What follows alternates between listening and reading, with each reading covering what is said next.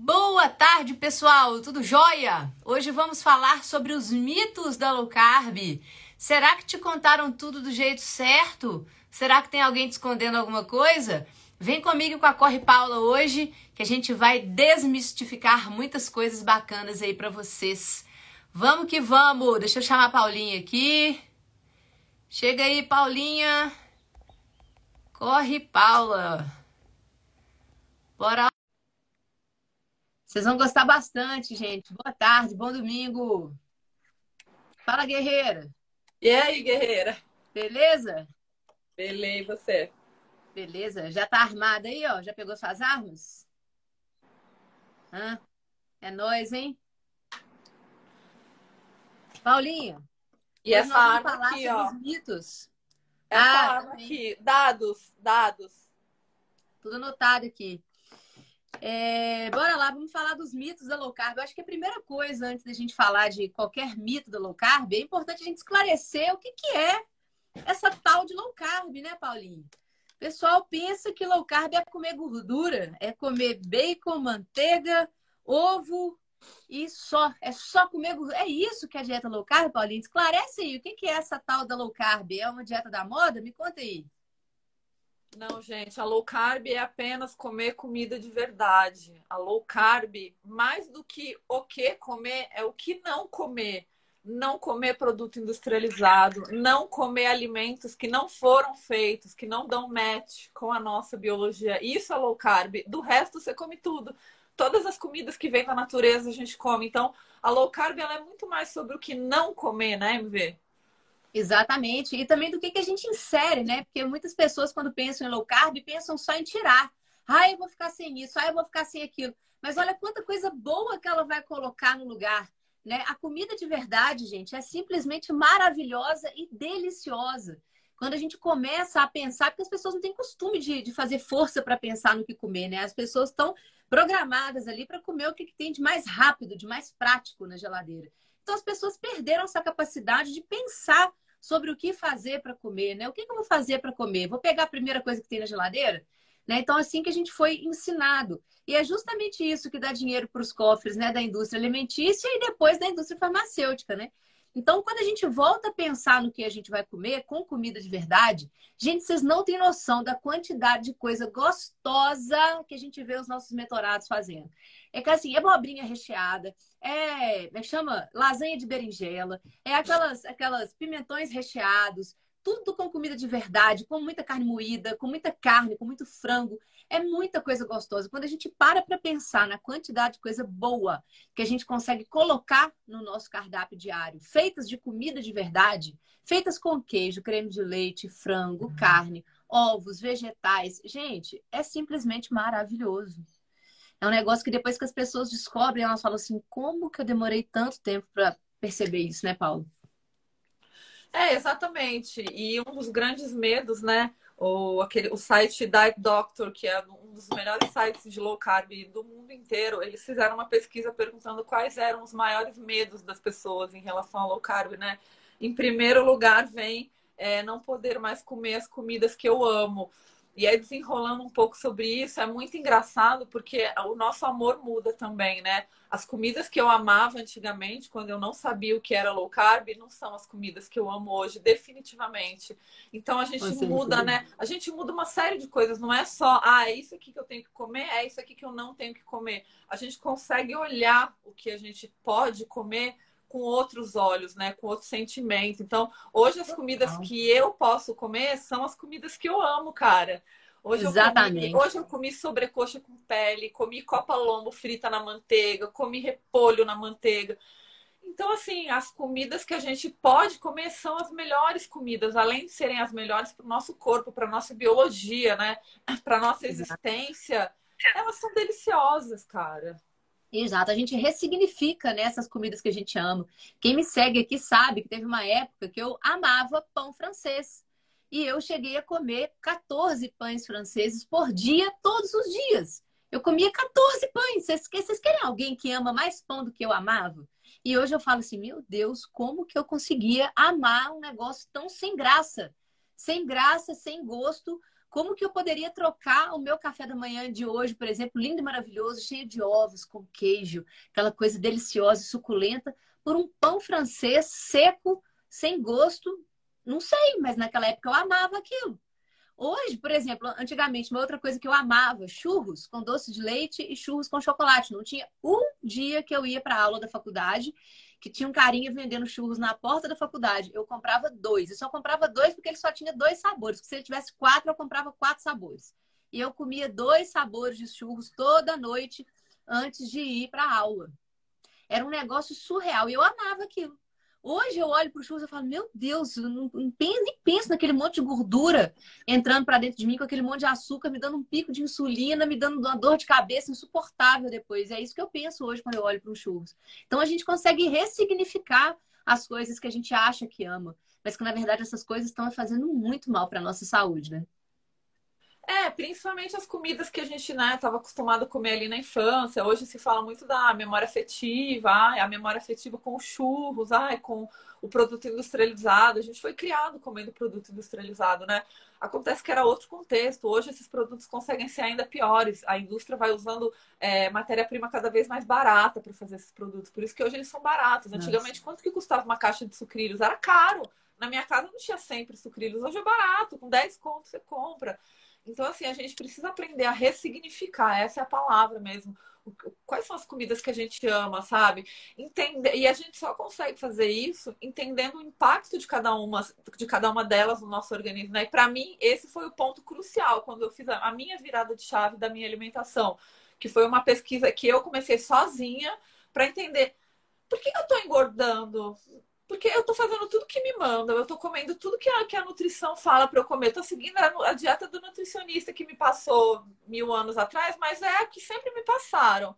Por que, que eu tô engordando? Então é muito importante a gente entender o impacto de cada alimento no nosso corpo para conseguir ligar as coisas, né? Para conseguir encaixar as peças e começar a ressignificar esse amor pela comida, né? Exatamente. E é muito comum a gente ver na mentoria, né, Paulo? As pessoas que começam elas falam, ai, mas eu amo meu pão. A gente fala assim, calma, você até pode comer seu pão de vez em quando, na sua exceção da semana, você pode comer seu pão. Só que espera, não sofre não. Vamos ver o que, que vai acontecer. Vamos ver se essa sua paixão pelo pão vai continuar. Se a sua paixão pelo pão continuar, você pode abrir sua exceção com ele, não tem problema nenhum. Aí a pessoa começa a mentoria, passa uma semana, a pessoa Olha, você acredita que eu nem lembro mais do pão? Eu tô gostando tanto desse café da manhã seus aqui que, ó, eu não tô nem sentindo mais falta do Ou pão. ela fica tá seletiva, tá né? Ou ela fica seletiva. Ah, tinha a oportunidade de comer um pão ali. Ah, eu vou comer um pão francês mediano ali de uma padaria qualquer. Não, se, se aparecer um pão maravilhoso, a pessoa até come. Então a gente percebe muito isso na mentoria também, né? A régua vai é. subindo, o sarrafo vai subindo. Então a pessoa Exato. fala, ah, eu não vou queimar meu, meu, né? Gastar insulina com, com pãozinho ruim. Então... Exatamente. Exatamente. A pessoa fala assim: não, eu vou guardar minha insulina e minha dor de cabeça que eu vou sentir para um negócio que realmente preste, né? Porque na hora que a gente tem essas opções, por exemplo, um café da manhã bem suculento, com ovos, com abacate, com uma frutinha gostosa, com iogurte, você olha para aquele café da manhã suculento e compara com pão seco, que você já sabe que aquilo não vai te dar saciedade por muito tempo. Você fala assim, ah, não, eu vou ficar com meu café da manhã low carb mesmo. Ou então, um pessoa... jejum mesmo, né, em Ou com jejum, o próprio né? jejum. Porque Exato, porque a pessoa também começa a acordar sem fome, né? Então, antes a pessoa ficava louca no pão também, aquela coisa do, ah, eu amo meu pãozinho, porque a pessoa acorda com fome. Isso é muito comum na vida das pessoas que não fazem low carb, né? É ter fome o tempo todo, inclusive de manhã quando acorda. Então, a pessoa pensa no pão, é automático, ela já vai, vup, vai direto pro pão. À medida que ela começa a fazer low carb, ela começa a não ter fome mais de manhã cedo, ela não, não pensa nem em comer. Ela não, não sente vontade, não é só do pão, não é de nada. Ela não quer comer mais nada de manhã, porque ela olha para a comida e fala assim: ah, não, estou super saciada, não quero. Então aí a, pessoa começa a se autorregular. Né? A low carb traz isso, essa autorregulação dos nossos hormônios, de forma que a gente não sente vontade de comer nada. E é uma coisa que só quem começa a fazer é que percebe. Né? A pessoa que nunca experimentou low carb, ela não faz a menor ideia do que mundo que é esse que a gente vive, né? Esse mundo de não ter fome o dia todo, esse, esse mundo de controlar a, a, as nossas vontades de comer naturalmente. Isso é muito legal, né? Olha o nosso mentorando Pedro falando, durante a mentoria você esquece que o pão existe. Esquece, não porque ele seja proibido, né? A Exato. gente fala, você pode abrir exceção, ela não é proibida. Mas a gente é. quer que você tenha o, o senso, né? O discernimento de saber o que, que vale a pena a sua exceção, o que, que não vale, né? Então, Exato plantar essa semente. E uma outra coisa também que eu acho que as pessoas pensam em relação ao low carb é que se passa fome, né? Muito pelo contrário, o, o quem passa fome é quem segue esse padrão de seis, oito refeições por dia, porque quanto mais você come, mais fome você tem. Isso é um ciclo, isso é um looping, né? Que você não sai. Então, a pessoa já acorda de manhã ali, toma um café da manhã cheio de carboidrato e a gente sabe que é isso que é prescrito, a gente sabe que é isso que está na diretriz, a gente está aprendendo isso na faculdade. Então, ela dá um pico de insulina ali logo de manhã. Então, antes das 10 da manhã, para quem acorda umas 6, toma um café umas 6 e pouco, 7, às 10 a pessoa já quer almoçar. Eu sei porque eu era assim, eu achava bonito, eu achava engraçado, falava, nossa, às 10 horas eu já quero almoçar. Gente, desculpa, isso não é normal. Então, na dieta, na dieta padrão, né, na dieta flexível, que você come um pouquinho de tudo, quanto mais a pessoa come, mais ela quer comer. O que acontece, e na low carb, o que acontece é o oposto, né, MV? Exatamente. Na low carb, a gente fala assim, a gente sempre fala com as pessoas, gente, aqui na mentoria nada é proibido. Aqui você pode comer o que você quiser. Só que a gente te ensina o que é bom, o que é ruim a gente te ensina também a, a saber abrir exceção. Né? Então, esse negócio de, ah, eu nunca mais vou poder comer nada, isso é uma loucura, não tem nada a ver. A pessoa pode comer o que ela quiser, quando ela quiser.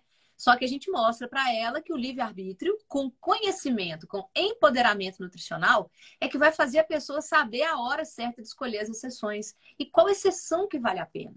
Né? É uma festa é, por exemplo, um parente seu, é, você está indo ver seus pais, você está indo numa ocasião especial que vale a pena você acompanhar as pessoas que estão ali naquele momento? Vale. Então, beleza, então come. Mas depois volta. Mas depois volta para a comida de verdade. Isso não é um momento de fraqueza. As pessoas têm que parar de confundir o momento de abrir uma exceção determinada com um momento de fraqueza. As pessoas pensam que abrir exceção é porque ela está sendo fraca, porque ela não consegue resistir. E não! Você está sendo inteligente, você está conseguindo abrir a sua exceção num momento que realmente vale a pena. Terminou aquele momento, se for à noite, no dia seguinte já ó, faz um cafezão da manhã low carb, ou se quiser, se estiver tranquilo, faz um jejum, se não estiver sentindo fome, e toca o barco e volta para comida de verdade. Então as pessoas têm que ter essa noção de parar com esse mito, né? De ai, eu não vou poder comer nada nunca mais das coisas que eu gosto. Não, primeiro, você pode mudar o seu conceito sobre as coisas que você gosta. E segundo, se você não mudar seu conceito e continuar amando aquilo que você já ama, amava há anos, você pode continuar comendo, desde que você abra a exceção no momento certo e saiba voltar, né? Ô, Paulinha, deixa eu te perguntar uma coisa. Low carb a gente sente dor de cabeça? É, é, verdade isso? A gente sente dor de cabeça por, por falta de carboidrato? Essa fraqueza, essa moleza que as pessoas sentem na low carb lá no início? É, por falta Inclusive, muita gente desiste nesse momento, né? Por causa da dor de cabeça. É onde as pessoas mais desistem. É, começa ali com três dias de low carb, começa a sentir uma dor de cabeça, uma moleza, uma fraqueza no corpo e fala, tá vendo? Fulano tinha razão me falou que essa dieta aí a gente ficava fraco, ficava com dor de cabeça, né? E aí, tá vendo? Vou parar de fazer isso, não é para mim não. Na mentoria, como é que a gente ensina para as pessoas esse momento aí da dor de cabeça? Me explica o que, é isso aí, Paulo. Por que, que isso acontece? Como é que a gente vence isso? E como é que na mentoria a gente explica isso para as pessoas? É, na mentoria, na nossa aula inaugural, né? A gente tem uma aula inaugural bem densa, bem extensa. A gente tira as pessoas da Matrix, né? Do apocalipse nutricional. E uma das partes é justamente sobre a gripe low carb. Por que, que acontece a gripe low carb? Por que, que a gente sente dor de cabeça, fraqueza? Porque o nosso corpo, diferente do açúcar, que ele produz açúcar, o nosso corpo não produz o sal. E como na low carb a nossa insulina fica muito baixa e a gente acaba excretando mais líquidos e sais, acontece um desequilíbrio de sais, né? Que a gente chama de desequilíbrio hidroeletrolítico. Então, por isso que quem está com insulina baixa o tempo inteiro, né? Quem faz low carb está sempre com insulina baixinha. Salvo os momentos né, que a gente se alimenta, sobe e aí ela desce. Então a gente precisa repor esses sais. A fraqueza, a moleza, os sintomas de gripe low carb, eles acontecem por conta do desequilíbrio de sais. Então a gente precisa repor os sais, a gente não precisa comer carboidrato.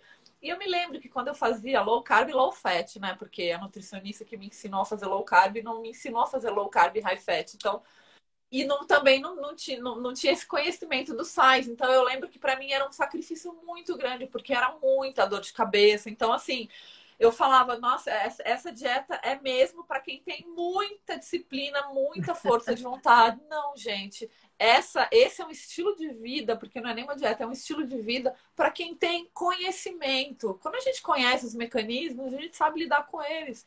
Então, a dor de cabeça não é falta de carboidrato, é só falta de sal. Exatamente, né? Porque a insulina é o hormônio que faz a reabsorção de sódio, potássio, magnésio lá nos rins, né? Então, quando a gente diminui a ingesta de carboidrato pelo o aumento da comida de verdade, é sempre bom ressaltar isso. Quando a gente faz low carb, a gente não está excluindo só carboidratos, não. A gente está aumentando a ingesta de comida de verdade. E só de passar a comer comida de verdade, como a nossa espécie come há milhares de anos na natureza, a nossa insulina naturalmente vai abaixar. E quando ela abaixa, o que, que acontece? A reabsorção de sódio, potássio, magnésio nos rins, ela diminui. Inclusive, é por isso que as pessoas ficam hipertensas, tá? Para quem não sabe. As pessoas ficam hipertensas não é porque elas comem sal demais, né? É porque elas comem açúcar e carboidrato refinado demais. Que faz o quê? Que faz aumentar a insulina. Aí sim, com a insulina alta, mas porque ela comeu açúcar e carboidratos refinados e farinhas, é que essa reabsorção de sódio, potássio, magnésio lá nos rins vai aumentar. É um processo chamado de natriurese. Com a insulina alta, o sódio está sempre retido lá nos rins. Aí o que, que acontece com a pressão arterial da pessoa? A pressão, ó, sobe e a pessoa se torna hipertensa. Aí o que, que o médico manda ela cortar? O médico manda ela cortar o quê, Paulo? O sal, o né? Tira o sal da comida. Tira o é, sal. O médico manda tirar o sal o médico manda tirar o sal e manda tirar a carne e gordura. O que, que acontece com a insulina? Não muda nada, continua alta. Não adianta nada. Então, o que, que acontece? Porque o sódio não está só na, no sal que você coloca na comida. O e sódio. O cara faz tá... tudo isso e ele tem que tomar o remédio mesmo assim, né? Exatamente. E o sódio, ele está ele tá presente principalmente nos produtos industrializados. Não é só na comida que você coloca, não. A maior parte do sódio que as pessoas ingerem estão escondidos em grande quantidade no produto industrializado. Então, o que a pessoa faz? O pobre coitado corta a carne, corta a gordura, continua obeso, continua hipertenso, porque ele não atingiu o, o, o ponto principal, o que ele precisava atingir, que era o quê? Reduzir a quantidade de carboidrato, ou seja, começar a comer comida de verdade, né? Porque são os carboidratos que fazem aumentar a insulina, né? A, a, proteína também faz, mas bem pouco, tá? O que mais aumenta a insulina é o consumo de carboidrato refinado. Então, quando a pessoa faz low carb, automaticamente a insulina dela abaixa. O que, que acontece com a reabsorção de sódio? Também diminui, ou seja, a pressão arterial da pessoa vai normalizar. E aí que ela vai sentir aquela dorzinha de cabeça dos primeiros dias da low carb. Que é por quê? Por um desequilíbrio hidroeletrolítico. Tanto é que a gente começa a sentir muita sede nos primeiros dias de low carb, a gente sente muita sede por causa disso, porque a gente está eliminando muita água ali pelo, pelo xixi, pela urina, né? Então, gente, quando acontece essa dorzinha de cabeça dos primeiros dias, é só tomar bastante água e repor bastante sal, que a coisa passa, né? E Não só é lembrando, gente, que é muito difícil alguém extrapolar as quantidades, mesmo que fosse perigoso extrapolar as quantidades de sal, é muito difícil conseguir fazer isso com comida de verdade, porque a gente tem um filtro natural que é o nosso paladar. Você vai comer uma carne que tem sal demais, você consegue comer? A gente não come.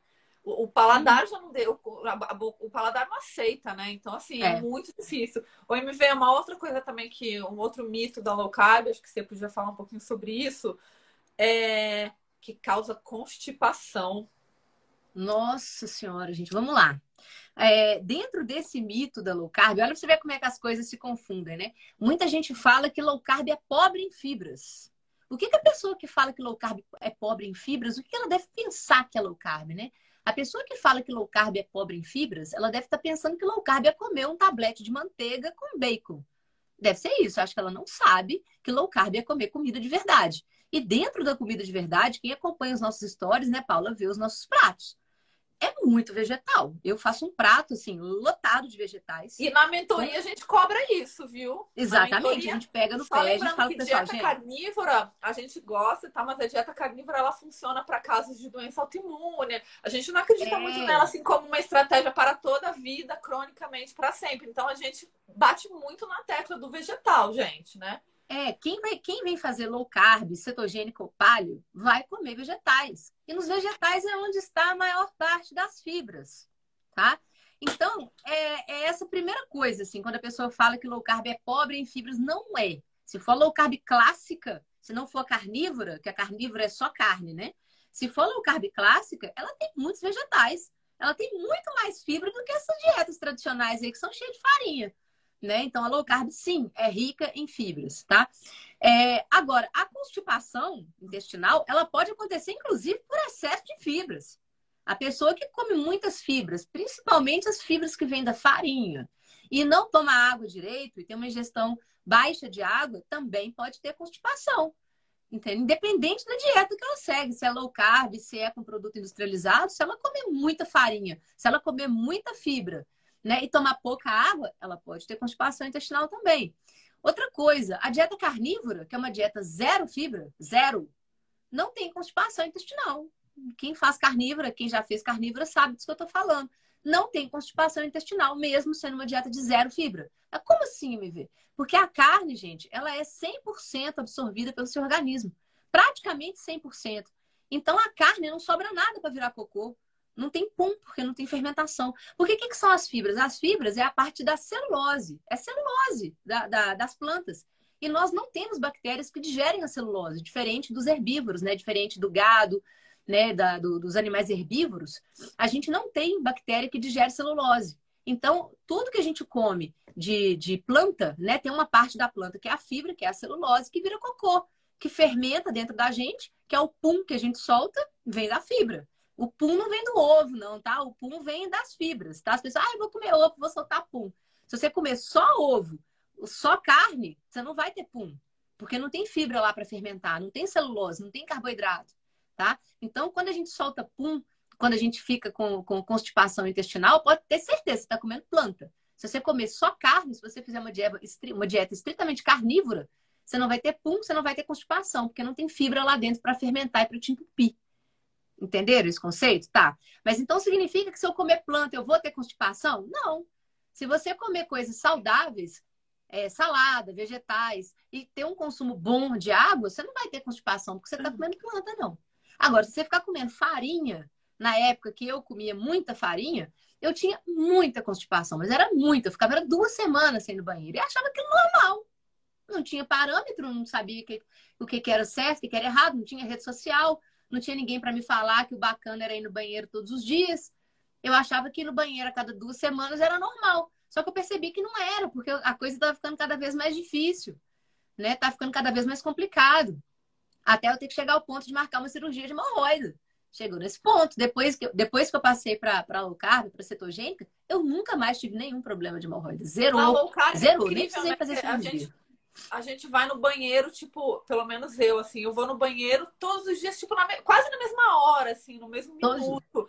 Menstruação, Também. ela vem quase no mesmo dia, tipo, não tem atraso. Então, o nosso corpo, é isso que você falou, ele, ele se autorregula, né? Fica tudo e aí, quando alguma coisa sai, assim, você percebe, ah, tem alguma coisa errada aqui. Então, o nosso corpo, ele fala muito com a gente e a gente consegue entender, né? Quando a gente limpa a alimentação, tira toda essa porcariada de produto industrializado, de farinha, a gente consegue ler mais atentamente os nossos sinais, né?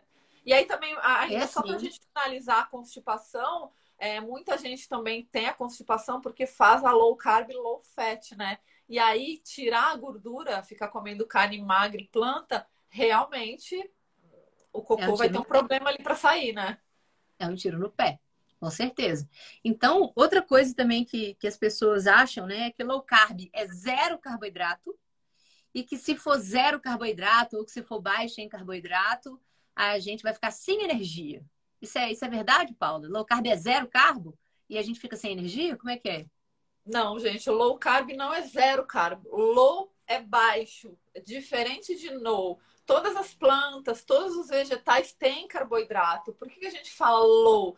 Porque o baixo carboidrato, quando a gente retira grãos, cereais, produtos industrializados, a gente fica num limiar ali de carboidrato saudável, que não é zero não é zero. Inclusive, a, a, a, cetogênica, que é um dos espectros né, da low carb, a cetogênica terapêutica, que é bem pouco carboidrato, ela é terapêutica, ela é para tratar doença. A cetogênica clássica, ela permite um pouco mais de carboidrato. A paleolítica, que é, uma, é um estilo de low carb para criança, para pessoas saudáveis, que não tem nenhum problema metabólico, para atletas. Ela permite até 130 gramas de carboidrato. Vai comer isso em batata para você ver. Nossa. Então, cri... então criança pode fazer low carb, então, Paula? Então, criança pode fazer low carb? Claro, low carb não, deve, low carb não é dieta só.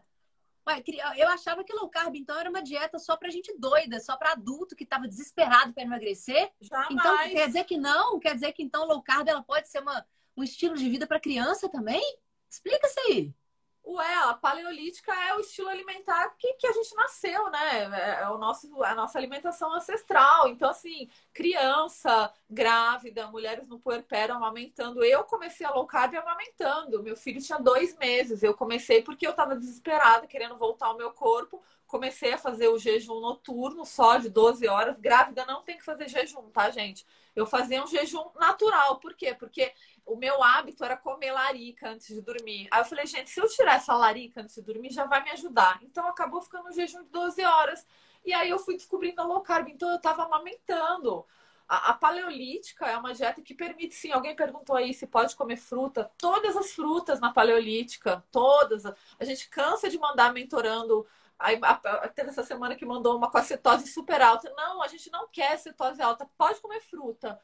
Gente, uhum. pode, é comida de verdade, é comida da natureza. Ninguém engorda, ninguém adoece comendo fruta. E ninguém consegue alcançar um teto não saudável de carboidrato comendo batata, fruta, banana. Muito difícil. Muito difícil. É, a, a low carb, né, a paleolítica, a gente consegue chegar até 130 gramas de carboidrato por dia. Né? Então, ainda é considerado low carb até 130 gramas de carboidrato por dia. Agora, eu vou te falar: se chegar em 130 gramas de carboidrato por dia, comendo só comida de verdade, é tipo impossível, é muito difícil. Para você conseguir passar de 130 gramas de carboidrato por dia, gente, só com produto processado. No mínimo, no mínimo processado. Você tem que ter ali pelo menos uma tapioca, um negócio com bastante carboidrato refinado ali. Porque se for só com comida in natura, batata, mandioca, banana, frutas doces em geral, cara, é muito difícil chegar em 130 gramas de carboidrato por dia. Muito difícil. Né? E aí, Paulo, você falou um negócio aí de cetose alta. Quer dizer, então, que a low carb, que faz a gente entrar em cetose, pode fazer a gente entrar em cetoacidose? Isso é verdade? A gente pode entrar em coma com isso aí? Explica aí para o pessoal o que é a tal da cetose e o que, que é a cetoacidose, que o povo morre de medo disso? Isso é verdade? É, na verdade, isso também a gente aprende, a gente, eu não sei você, eu aprendi isso na faculdade, né? Que ah, é muito perigosa a cetose, porque a pessoa pode entrar em cetoacidose. Gente, a cetoacidose é uma situação muito específica de pessoas que têm uma diabetes tipo 1 descontrolada. Grávidas também podem, é, grávidas e, e, mulheres amamentando, mas assim, é muito raro. Muito raro. Quem entra em cetoacidose é diabético tipo 1 descontrolado. Ou tá diabético fazendo... tipo 2, que não produz insulina e também não aplica insulina. Aí ele Exatamente. pode também entrar em cetoacidose. Ou seja, a pessoa tem que ter um dano, a pessoa tem que ter o pâncreas danificado, ou pelo diabetes tipo 1, que é uma doença autoimune, então essa pessoa não produz insulina, ou a pessoa tem que ser um diabético tipo 2, que já está há muitos anos com a doença, e aí, é, as células beta do pâncreas daquela pessoa já meio que se queimaram, né? De tanto produzir insulina, as células beta pararam de funcionar, elas morrem. E aí, essa pessoa que é um diabético tipo 2 também fica dependente de insulina, tá? Então, nesses dois casos, o diabético tipo 1, que não produz insulina é, é, por, uma questão autoimune, ou o diabético tipo 2, que parou de produzir insulina porque produziu demais a vida inteira e matou as células dele. Porque comeu carboidrato dois... pra caramba a vida inteira, produziu insulina, gastou, gastou, gastou a insulina dele, cansou o pâncreas dele e o pâncreas falou: tchau, querido, cansei. Essa é a diabetes Exato. tipo 2, tá, gente? É o pâncreas Exato. que cansou. Exato. Então, se o diabético tipo 2 chegar nesse nível, ele também vai parar de produzir insulina e vai ter que ir lá na farmácia comprar insulina para aplicar, tá? Então, nesses dois casos, se essas pessoas não aplicarem insulina corretamente, elas podem ter uma cetoacidose. Mas não tem nada a ver com dieta cetogênica. Inclusive, eles nem precisam estar em cetogênico, eles podem estar comendo qualquer coisa. Porque o que, que acontece? A insulina é o hormônio que inibe a produção de corpos cetônicos. Por isso que a pessoa, quando está em cetose, a gente fala, fulano, não come nada com muito açúcar ou muito carboidrato, não, porque se você tiver um pico de insulina, ele vai te tirar da cetose.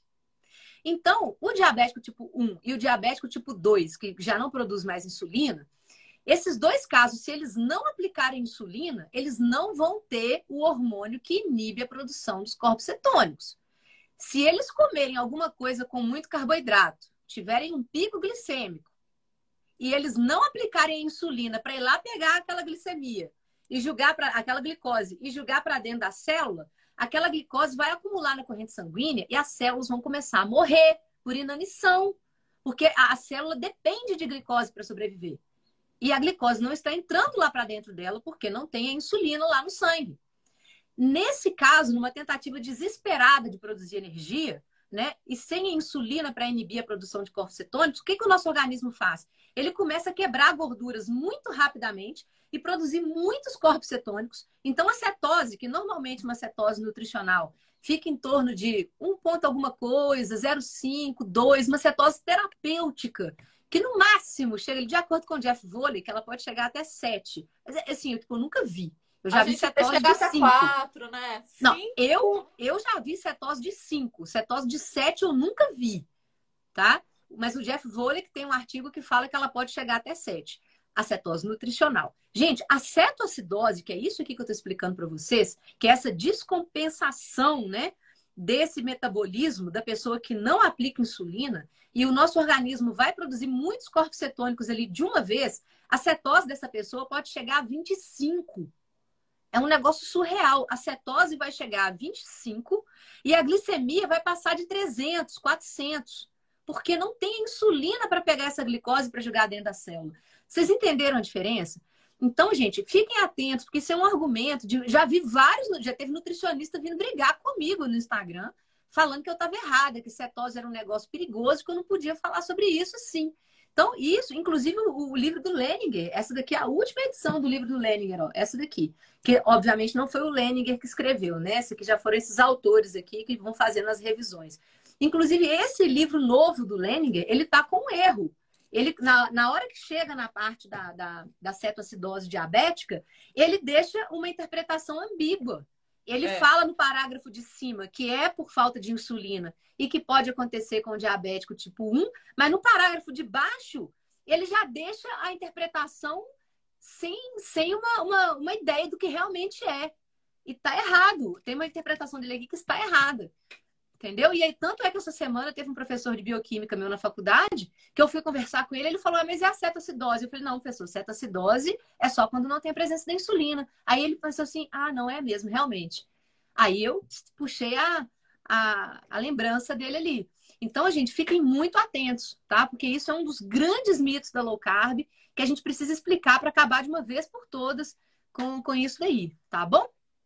É, quem fala muito próximo? isso, inclusive, quem não acredita na gente, né? Ah, quem são essas duas? Segue lá a doutora Janaína Endócrino, ela fala muito sobre isso. Melhor endocrinologista do Brasil. Então, ela tratava muito paciente diabético, né? Então, ela fala bastante sobre cetoacidose. É uma situação muito. muito. extrema.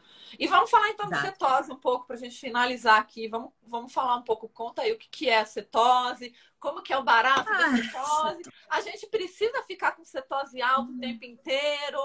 É, o que, hum. que acontece, né, com essa tal de cetose? Delícia.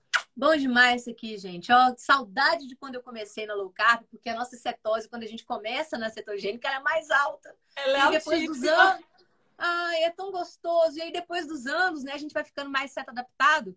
A gente já não sente mais aquele, aquela vibe tão grande, né? A gente sente muito quando a gente está correndo, porque justamente quando a gente está correndo, a cetose sobe, né? A gente chega ali com uns dois e pouco, três e, três e pouco de cetose.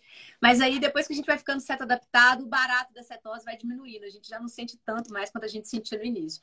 Mas o que é a tal da cetose, gente? Né? Que todo mundo acha que é perigoso. Ai, que é por causa disso que eu falei, né? A cetose, né, o estado de cetose nutricional, é o estado metabólico original da nossa espécie na natureza. Nós e todos os mamíferos na natureza vivem em estado de cetose. O que, que é isso, né? Afinal de contas, por que, que chama cetose? Porque o nosso fígado ele produz moléculas chamadas corpos cetônicos, tá? São moléculas que advêm da quebra da gordura. Da quebra dos triglicérides, né?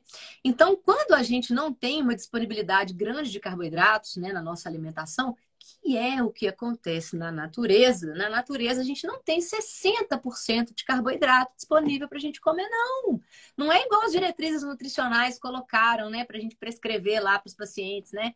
Eu, nós no futuro, né, Paula? Que colocaram para os nutricioni nutricionistas prescreverem para os pacientes 60% de carboidrato, que é um negócio totalmente antifisiológico. Na nossa natureza humana, não tem 60% de carboidrato na natureza. Vocês lembram que eu acabei de falar? Que é muito difícil conseguir chegar a 130 gramas de carboidrato na dieta, sendo a dieta feita toda de comida de verdade?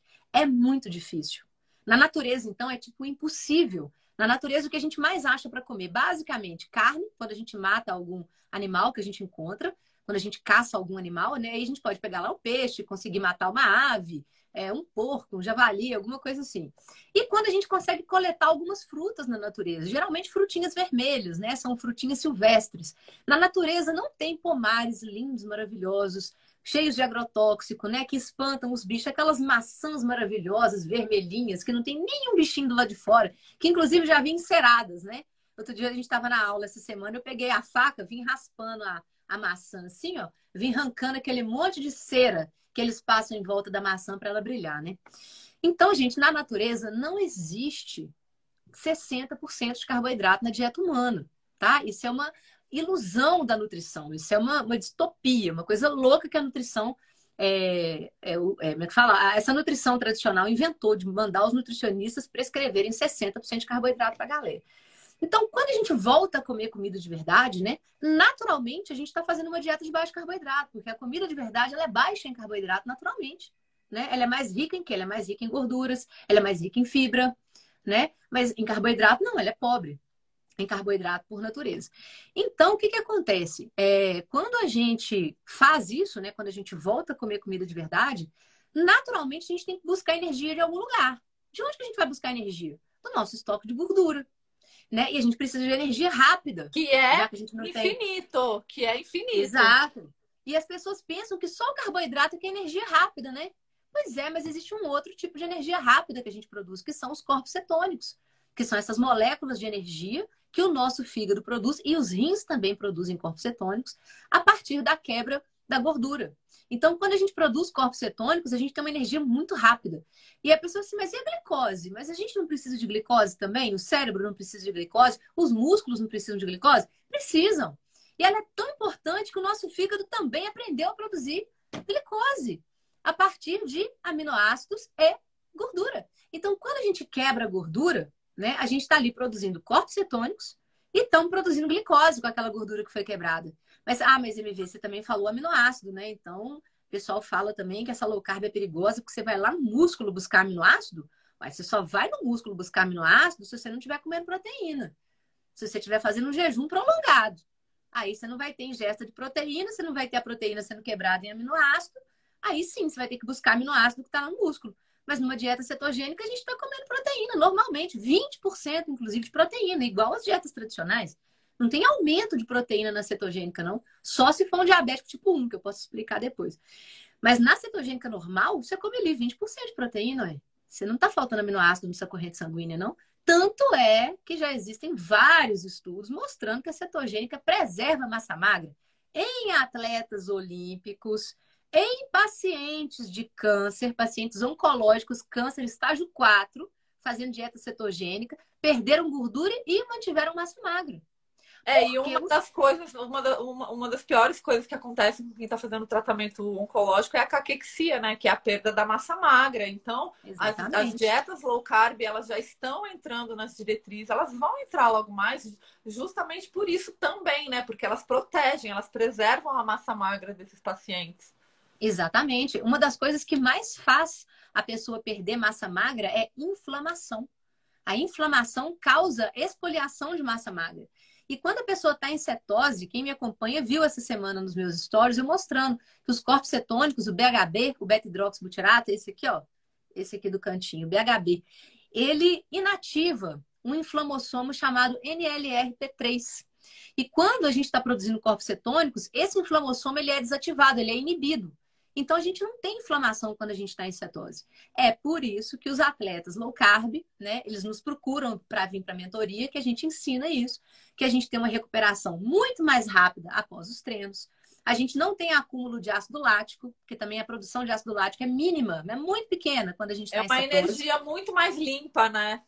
É uma energia rápida e é uma energia limpa, tá? Então, para quem não sabe, os corpos cetônicos, né, uma molécula de BHB, ela produz 38 ATPs. Isso mesmo, ela produz mais energia do que a glicose, tá? E diferente da glicose, que passa por 10 reações químicas lá no citoplasma, antes de entrar no ciclo de Krebs, os corpos cetônicos, quando eles entram na célula, eles sofrem apenas uma reação no citoplasma e já entra direto para dentro da mitocôndria, sofre só mais uma reação dentro da mitocôndria antes de virar acetil-CoA para poder entrar no ciclo de Krebs. É muito então, mais rápido.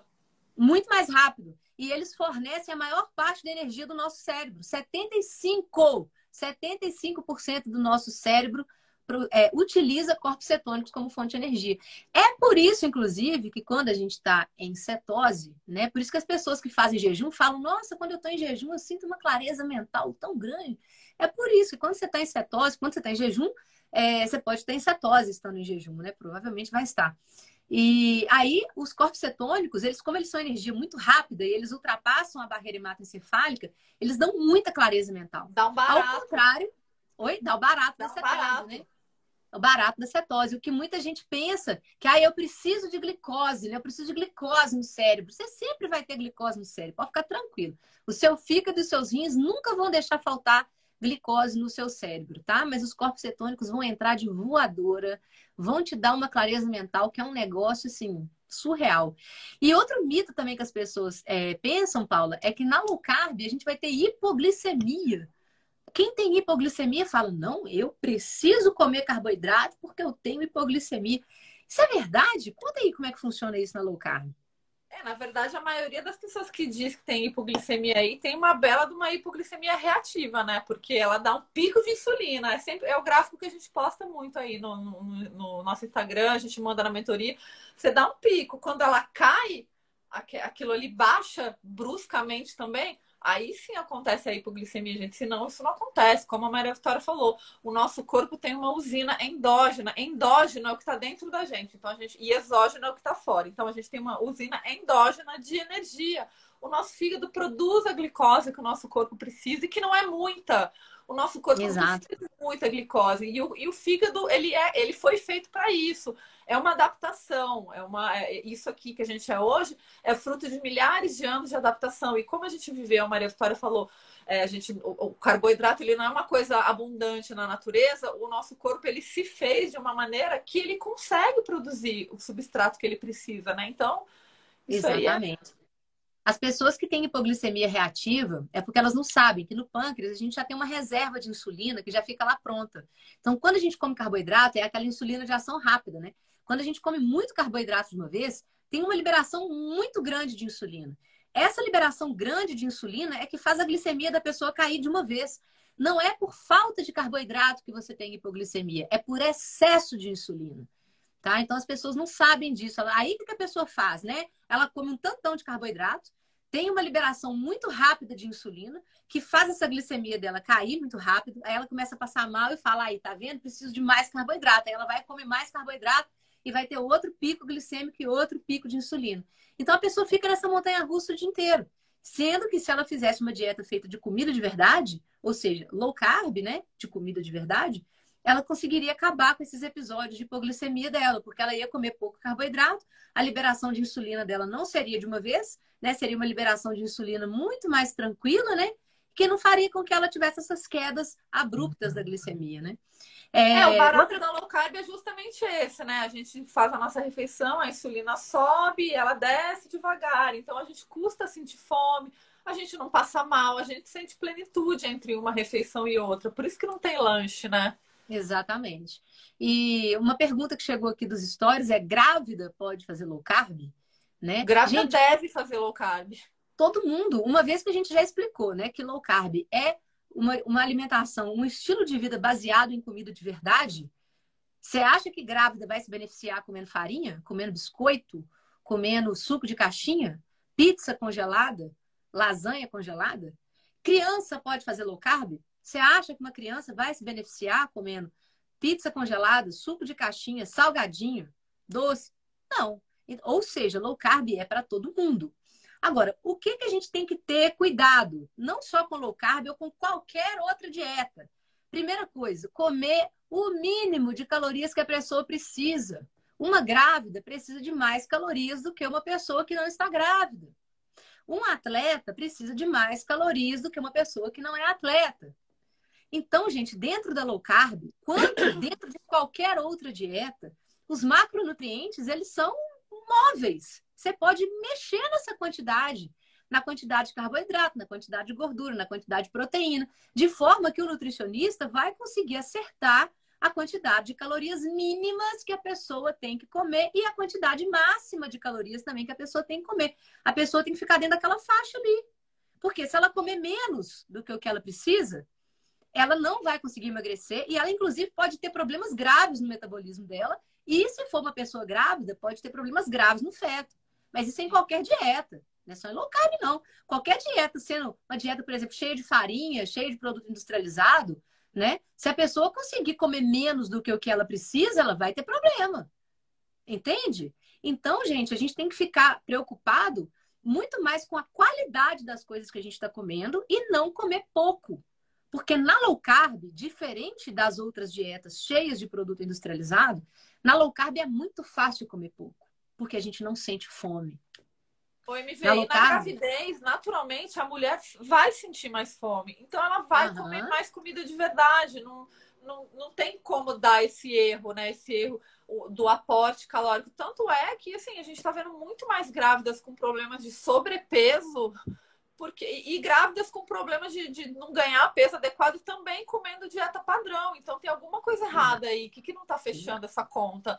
Então, assim, a grávida ela tem muita fome. Então, se ela tem a consciência, eu vou comer a comida de verdade conforme a minha fome.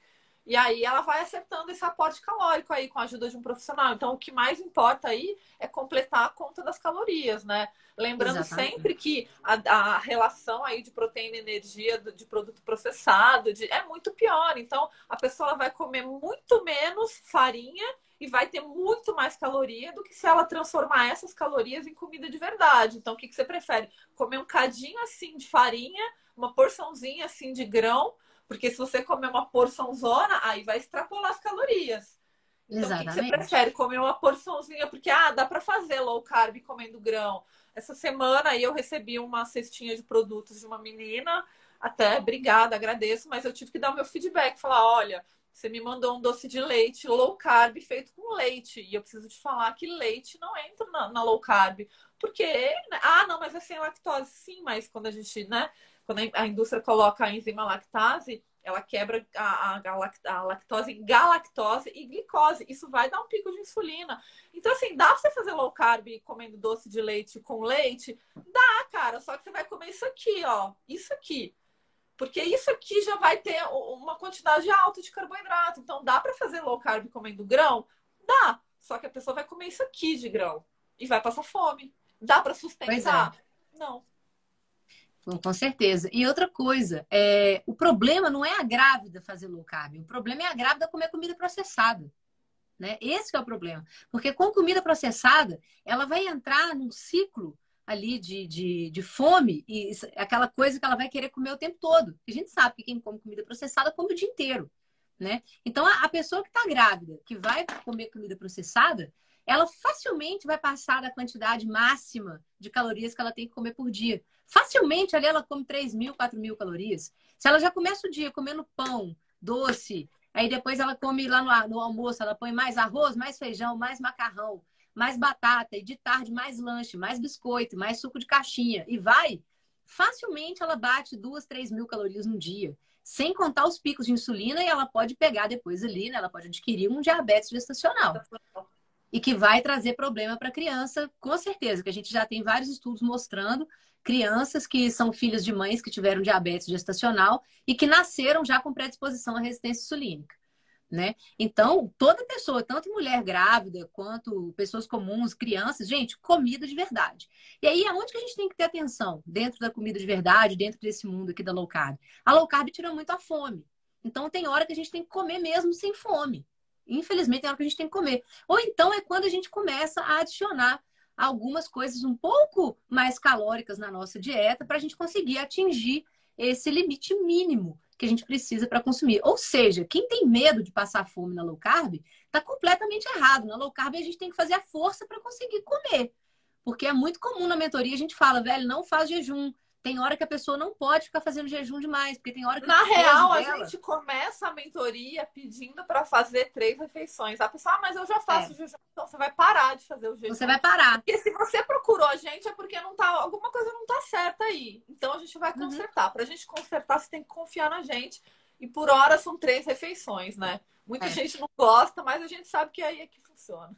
Exato, que é isso que eu tô falando. Quando a gente não atinge esse mínimo de calorias que a gente precisa, né, que é o chamado metabolismo basal, que é o mínimo que você precisa para manter o seu organismo funcionando, né? Coração batendo, células funcionando em geral, mesmo que você não faça nenhuma atividade física, só para existir, só para o seu organismo estar tá funcionando, você precisa de um limite mínimo de energia que você tem que consumir por dia, que é o seu metabolismo basal. Se você não chega nem nesse mínimo, a sua tireoide sinaliza e fala assim, ó, diminui o metabolismo aí. De jeito nenhum, ó, diminui a energia aí, diminui o metabolismo, não gasta não, porque a pessoa não deve estar tá achando comida, né?